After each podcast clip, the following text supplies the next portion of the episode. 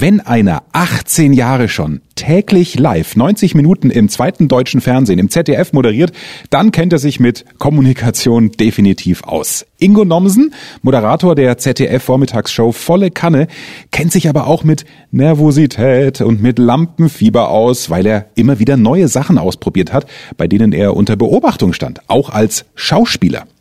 Ein idealer Gast also, der dir Tipps geben kann, wie man Nervosität in den Griff kriegt und dir auch Strategien an die Hand gibt, erfolgreich zu reden, zu präsentieren. Außerdem erzählt Ingo von erprobten Strategien, die generell zu einem erfolgreichen Berufsleben führen. Egal, ob du jetzt äh, Schüler bist, noch studierst oder Angestellter oder Selbstständiger bist, auch als Führungskraft. Diese Strategien sind für jeden wichtig. Die hat er persönlich recherchiert in direkten Gesprächen von Promis, die bereits lange schon erfolgreich sind und an der Spitze stehen. So erfährst du heute die Erfolgsformeln von Comedian Atze Schröder, Schauspielerin Annette Frier, ich liebe sie, Moderator und Musiker Götz Alsmann, die Jungs von The Boss Hoss, Außerdem Ex-MTV und ehemalige Wetten das Außenmoderatorin Anastasia verrät ihre Erfolgsgeheimnisse und ihr hört vom Erfolgsprinzip von Starkoch Steffen Hensler. Boah, was für ein Aufgebot. Fangen wir an. Der Erfolg Reich Reden Podcast. Durch die richtige Kommunikation machst du als Selbstständiger oder Unternehmer mehr Umsatz. Als Angestellter machst du schneller Karriere, weil du bei den Entscheidern auffällst. Nutze die Techniken der Profi-Moderatoren für deinen Erfolg, beruflich und privat. Echte Hacks aus der Praxis, die definitiv funktionieren. Lerne von Menschen, die in ihrem Business top sind. Bekannte Promis und unsichtbare Stars ihrer Branche verraten die Strategien, mit denen sie ihre Redeangst überwunden haben und durch die richtige Kommunikation erfolgreich wurden. Und hier ist der Mann, dessen Handwerk sein Mundwerk ist, Axel Robert Müller. Also einer, der in der Schule zwei Verweise gekriegt hat wegen dumm dazwischenreden, der ist neben den anderen Punkten, die ich dir gerade erzählt habe, der ideale Gast. Ingo Nomsen, schön, dass du Zeit hast. Servus Ingo. Servus, grüß dich. Wie lange ist das her? Warst du da eher so zwölf oder 18 Verweis wegen Zwischenreden? Habe ich noch nicht gehört. Ich glaube, es gab, gab, immer wieder Verweise. Ich habe einmal sogar zwei Verweise auf einmal bekommen. Da stand dann einfach drauf zweiter Verweis aus dem gleichen Grund. Weil ich immer sehr gerne geredet habe, auch wenn es nicht gefordert war. Ja? Aber Hauptsache, es hatte irgendjemand gelacht oder die Bemerkung wurde irgendwie gutiert, meistens natürlich von den Mitschülerinnen und Mitschülern. Wir reden über Kommunikation als Erfolgsfaktor in diesem Podcast. Deswegen passt du perfekt rein, weil du ein Buch geschrieben hast über Erfolgsmenschen. Menschen, die natürlich noch ganz andere Erfolgsfaktoren äh, dir auch mitgeben können. Also ich finde, das ist heute eine Folge, da, da kannst du echt mitschreiben ohne Ende und hast dann fast einen Rhetorik- und Erfolgspsychologiekurs. Aber wir zäumen das Pferd mal von vorne auf und fangen damit an. Der Erfolg Reich Reden Podcast. Dein erstes Mal. Dein erstes Mal reden vor Menschen, beruflich oder auch privat. Hast du das noch im Kopf? Ich glaube, da war ich irgendwie vier, fünf Jahre alt und bin mit Oma und Opa auf Busreise gewesen und mich hat von jeher immer dieser Busfahrer fasziniert, der neben sich ein Mikrofon hatte, durch das man sprechen konnte und dann mussten alle im Bus zuhören. Und als ich das zum ersten Mal ausprobieren durfte, war das irgendwie ein sehr äh, cooles Gefühl, wie ich fand. Die Stimme war plötzlich lauter, es wurde leiser im Bus und alle haben geklatscht, weil der kleine Junge da vorne was gesagt hatte. Und ich durfte dann, weiß nicht, ob es auf der Reise war oder ein oder zwei später, dann auf einem Donaudampfschiff dann Witze erzählen und bekam irgendwie ein bisschen Schokolade dafür. Also es hat sich quasi nichts geändert in den letzten Jahrzehnten. Außer Schokolade ist hoffentlich ein anderes Honorar geworden inzwischen. Beruflich das erste Mal. Was ist dir da in Erinnerung?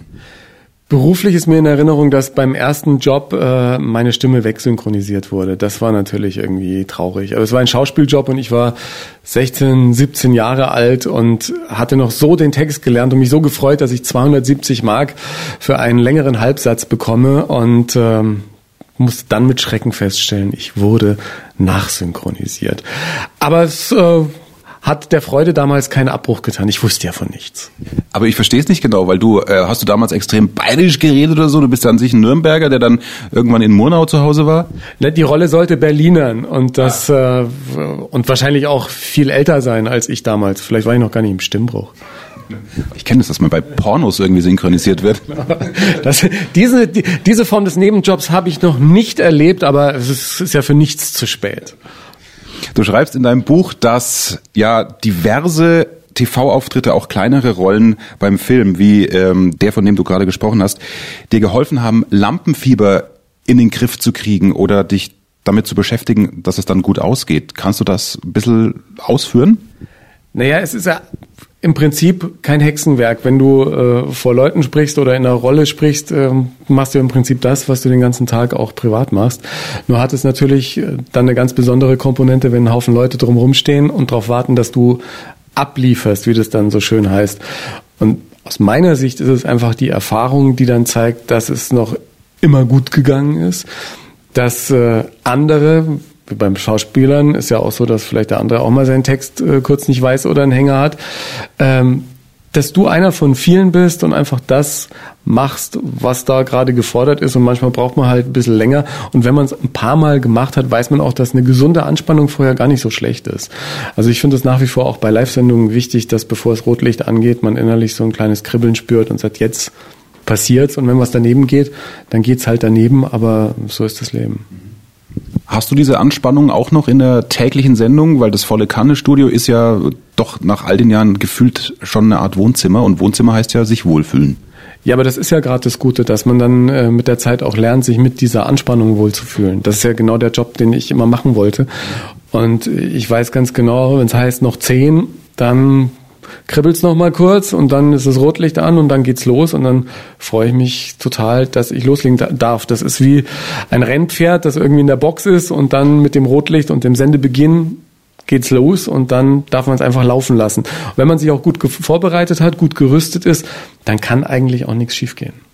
Mega Learning für dich, also das Lampenfieber anzunehmen, dieses Kribbeln. Ingo hat es gerade gesagt, es gehört dazu. Er freut sich fast schon drauf, weil dann weiß er auch, dass es jetzt gleich losgeht, dass er sich ja auch sogar auf, auf ich sag mal, was bei dir dann in der Präsentation oder in der in der Rede im Meeting vor Kollegen der Vortrag ist. Das ist dann bei Ingo die die Live-Situation. Zur Vorbereitung kommen wir noch, aber es gibt, finde ich, noch ein zweites Mega-Learning, was man sich gleich reinhämmern kann ins Hirn. Und das hat dir Schauspielerin und ja auch Comedian Annette Frier verraten. Eine drastische Maßnahme hat sie beschrieben, die ihr geholfen hat.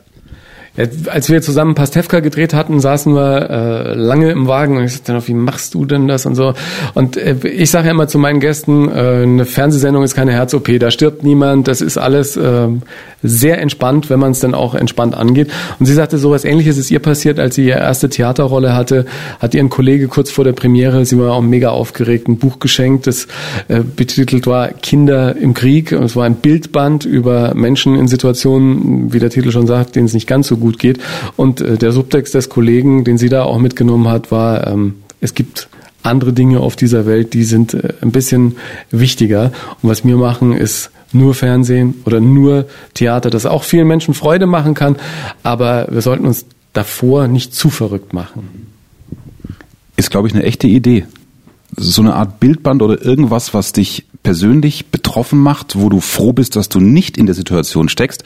Wenn du dir das angewöhnst, vor Reden vor Menschen, vielleicht in den letzten ein, zwei Minuten da nochmal dran zu denken, dann kann dir das auch wirklich helfen, das zu relativieren und schon, ja, entspannt sich vielleicht dein Atem. Ingo, bei Zimmerfrei warst du zu Gast im WDR Fernsehen. Eine Sendung, die es leider, leider nicht mehr gibt, war, glaube ich, 20 Jahre on air. Ähm, für alle, die es nicht mehr kennen, weil sie noch ein bisschen jünger sind, da ist ein Gast, der war Ingo. Dann gibt's zwei Moderatoren, Christine Westermann und Götz Alsmann, über den wir nachher auch noch kurz sprechen. Und die haben den Auftrag, den Gast bisschen zu bespaßen, auch ein bisschen zu pieken. Äh, es geht um Persönliches, auch um ein tiefes Interview, mal acht bis zehn Minuten, aber auch um viel Quatsch und Spaß. Das ist das Konzept der Show. Du schreibst in deinem Buch, du hattest da fast eine Art Angst vorm Scheitern. A, warum? Und B, nimm uns doch mal noch in dieses Gefühl vor der Sendung, warum du diese Gedanken hast oder hattest. Ja, das war natürlich auch eine Sendung wie die Harald Schmidt Show. Als ich da war, ging es mir ähnlich. Das ist eine Sendung, die von vielen auch in den Medien irgendwie ganz anders wahrgenommen wird, weil es eine sehr spezielle Sendung war, wirklich so ein, so ein äh, Ding, bei dem wolltest du einfach auch irgendwie gut und entspannt rüberkommen und wolltest das, das wolltest auch gefallen. Ne? Das ist ja das, was, was viele von uns, die wir uns in den Medien präsentieren, ja auch so ein bisschen innehaben, dass man sagt, man, man will da nicht scheitern auf offener Bühne und dann auch noch vor Live-Publikum. Das ist diese ganz besondere Art von Lampenfieber, die du dann hast, wenn du in Sendungen bist, die du selber besonders magst. Und mir ging's äh, vorher mit wie bei ähm, Zimmerfrei, so dass ja, oh Gott, hoffentlich lieferst du ab, hoffentlich wird das was. Und dann kam noch ein Kollege rein, der damals betreuender Redakteur war, den ich auch von volle Kanne schon kannte, der nochmal sagte, ey, entspann dich, und das hat mir da sehr geholfen. Er sagt, sei einfach so, wie du bist, dann bist du am besten und dann ist das auch für uns am besten. Und Gott sagte auch nochmal vor der Sendung zu mir, dass ganz viele ähm, Prominente und Stars, die bei Zimmerfrei waren damals, er sagt, die wollen immer witziger sein als wir und so. Und das funktioniert dann nicht. Wenn du so bist, wie du bist, dann ist es eigentlich witzig genug und die bauen ja auch eine ganz, ganz tolle Rampe für jeden Gast. Und es war eine sehr, sehr lustige Sendung. Und im Nachhinein darf ich verraten, sie haben mich auch mit Alkohol gefügig gemacht.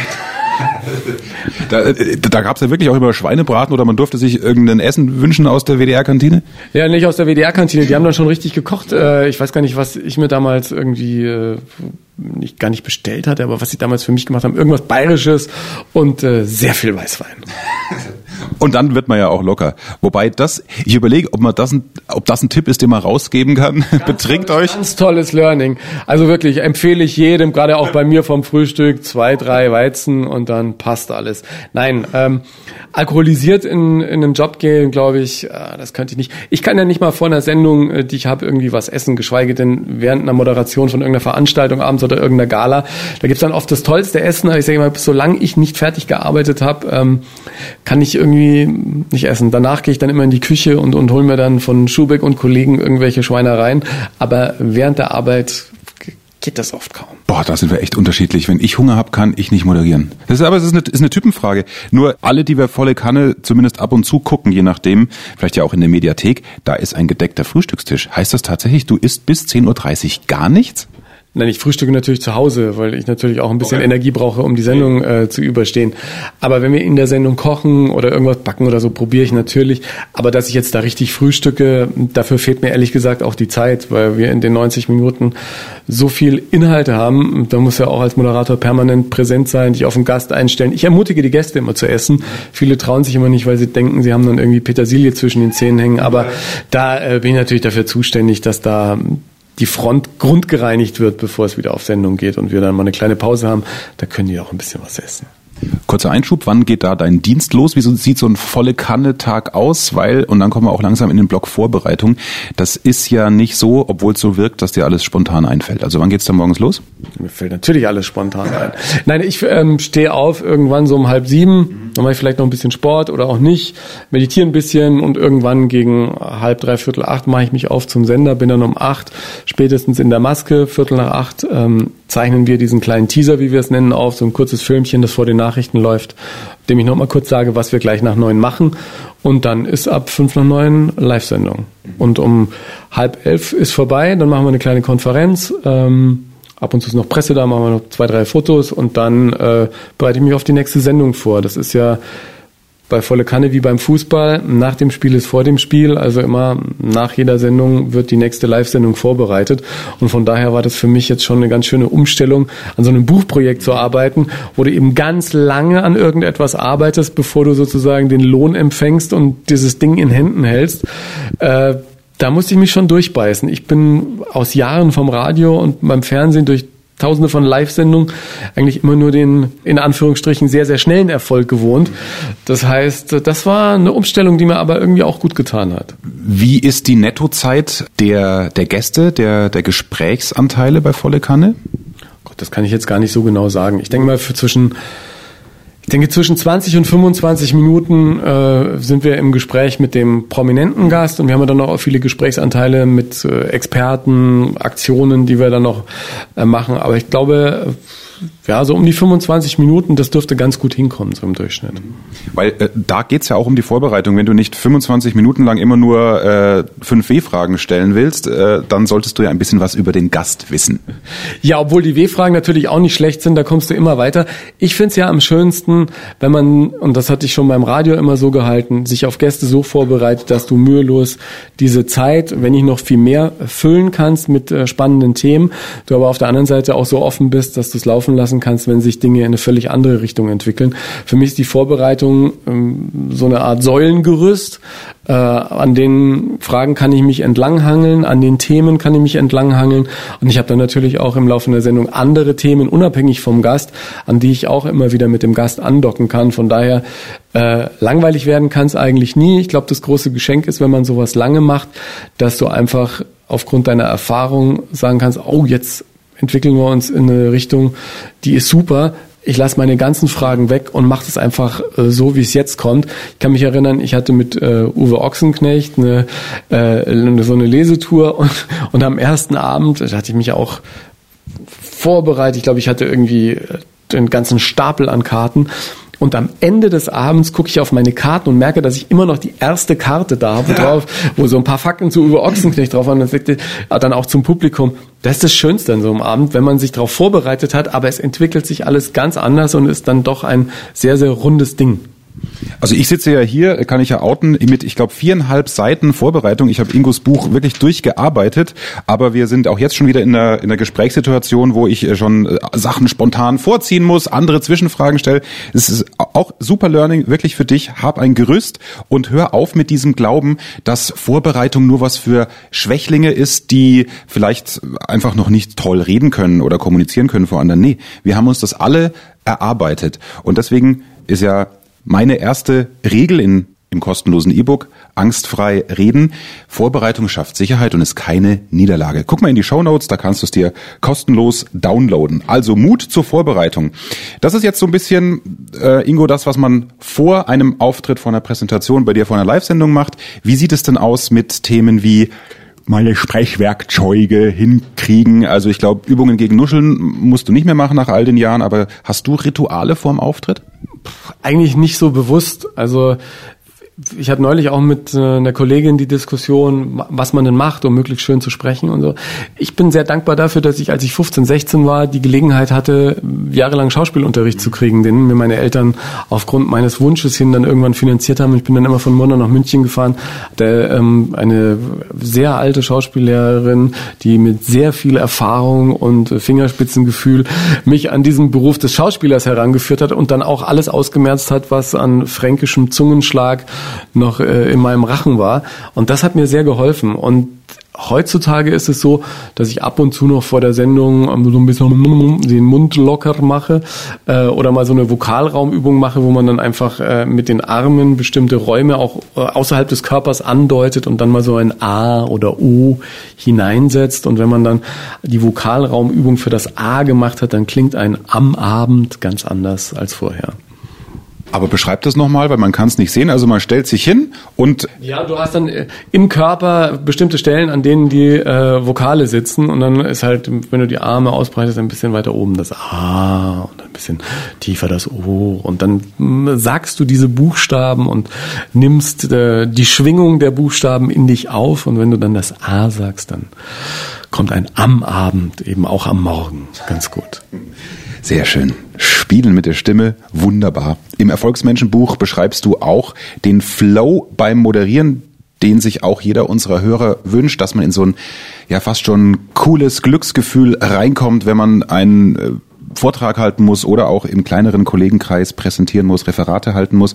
Du beschreibst es ganz schön am Beispiel der Spielszene, die du schon angesprochen hast, mit Bastian Pastewka und Annette Frier.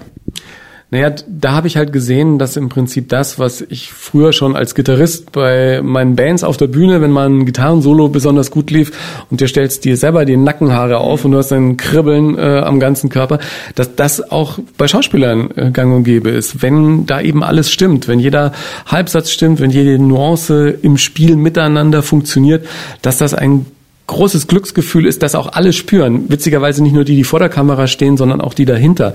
Und ich merke das immer, wenn wir bei Volle Kanne Sendungen haben, die wirklich, äh, und davon gibt's glücklicherweise sehr viele, die dann aus so einem schönen Guss sind, die ein, schöne, ein schönes Tempo haben, die eine gute, eine gute Grundstimmung haben, die schöne Inhalte haben, dass wir die ganzen Studenten, die bei uns die Kabel tragen, die Kamerakolleginnen und Kollegen, diejenigen, die mit am Frühstückstisch sitzen, dass alle dann wirklich voll dabei sind und du bei jedem eine hundertprozentige Konzentration hast und jeder sagt, boah, das ist jetzt, ja, Jetzt passiert's.